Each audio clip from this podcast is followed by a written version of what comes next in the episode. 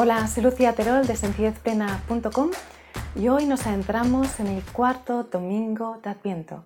Este es el cuarto y último vídeo de este grupo. Empezamos con el cuento, pasamos al tener, el hacer y hoy nos adentramos en el ser. En el día de hoy traigo un concepto que es un concepto que me apasiona, especialmente desde que empecé a acompañar procesos de orden. En mis cursos he podido acompañar a muchísimas personas y me he dado cuenta que muchas de las causas base, lo que estaría en los cimientos de las causas del desorden, suele ver una palabra y esta palabra es la incomodidad.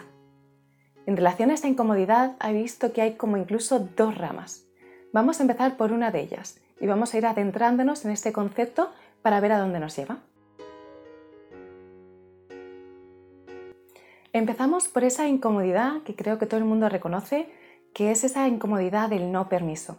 Voy a poner el caso concreto de una persona, la voy a llamar S.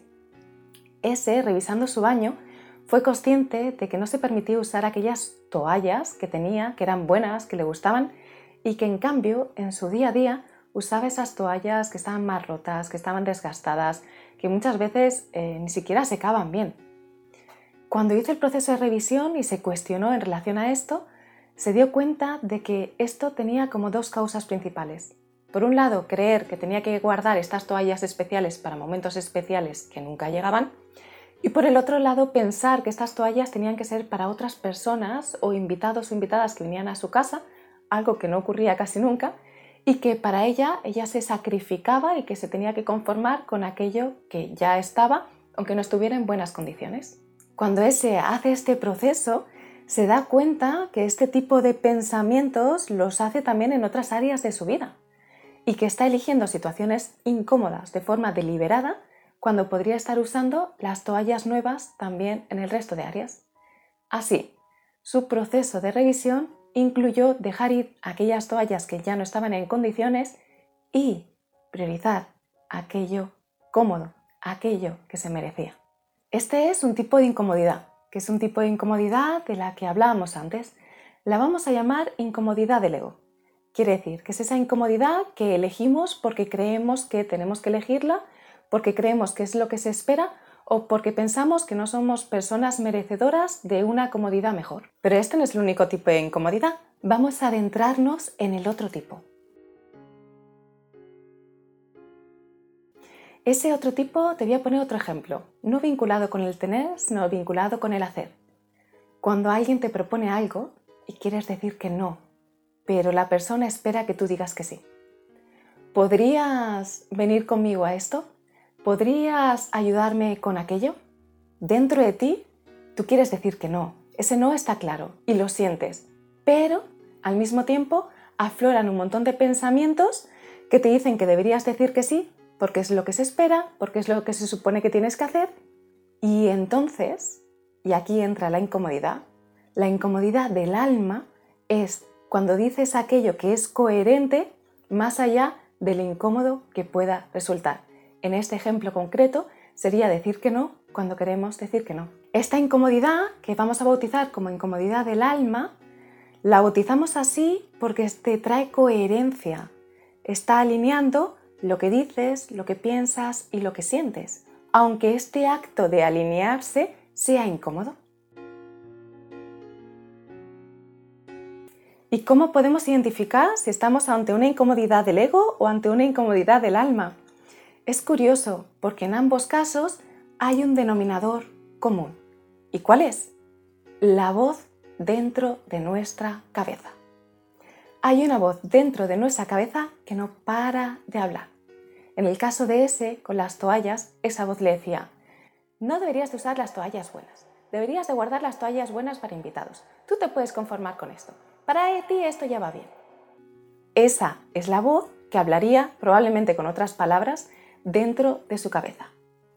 Y hay en las incomodidades del alma también la misma voz, pero que en el caso contrario justifica el que no nos adentremos en esa incomodidad. Y en este caso, quizás sonaría algo así.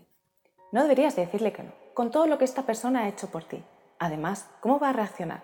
Y lo que puede pasar después, tampoco te cuesta tanto decirle que sí. Puede que tenga otro tono, pero lo que está claro es que esta voz dentro de nuestra cabeza en unos casos nos insta a esa incomodidad del ego y en otros casos nos insta a esa comodidad y evita o pretende evitar que pasemos a esa incomodidad que le da miedo. Esta voz dentro de nuestra cabeza yo he decidido bautizarla. Paki es esa voz con la que convivo, es esa voz que habla dentro de mi cabeza y que lanza un montón de mensajes muchas veces a favor y muchas veces en contra.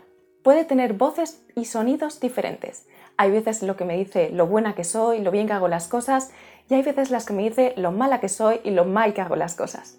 Lo importante no es tanto lo que Paki diga, si es un tipo de lenguaje que se pueda considerar más positivo o un tipo de lenguaje que se pueda considerar más negativo. La idea que te quiero traer hoy en este ser es que podamos reconocer que si puedo observar a Paqui, que si puedo darle un nombre a Paqui, es que yo no soy Paqui. Y de esta forma mirarla a los ojos y decirle, gracias Paqui, pero elijo usar esas toallas que son coherentes conmigo. Gracias Paqui, pero voy a decir que no, porque lo que siento es decir que no. Cuando le pones un nombre o incluso le pones una voz a Paqui, de repente te das cuenta de que no es algo contra lo que hay que luchar o algo que, que hay que eliminar de nuestra vida, porque al menos es mi experiencia, cuanto más he intentado luchar contra esta voz o más he intentado fingir que no existía, con más fuerza he estado en mi día a día. Así es que la propuesta que te planteo no va de, de luchar contra algo, sino de verlo, de ver que en el fondo Paki lo único que quiere es nuestra seguridad y que identifica que el mundo es un lugar inseguro y peligroso y que por eso quiere protegernos. Y desde aquí, bueno, pues se le puede mirar incluso con cariño y decirle, gracias Paki, gracias por intentar protegerme para que mm, no use estas toallas, no diga lo que pienso, no grabe este vídeo, no me adentre en ese proyecto, no haga esa formación, no descubra qué hay detrás de ese desorden no tenga esa conversación difícil, no lo que sea o sí lo que sea. Es como, gracias Paqui, igualmente elijo hacerlo. Y hay en situaciones incluso en las que elegirás aquello que Paqui te esté proponiendo. Y no hay ningún problema con esto. La única propuesta aquí es que seamos conscientes de que esa voz es simplemente una voz y que no eres tú y que no soy yo. Y esta es la propuesta que te lanzo en relación al ser y te deseo de corazón que pases unas felices fiestas, una feliz Navidad. Y te recuerdo, y me recuerdo, que no es lo que tienes, no es lo que haces, eres lo que eres. Un abrazo y seguimos.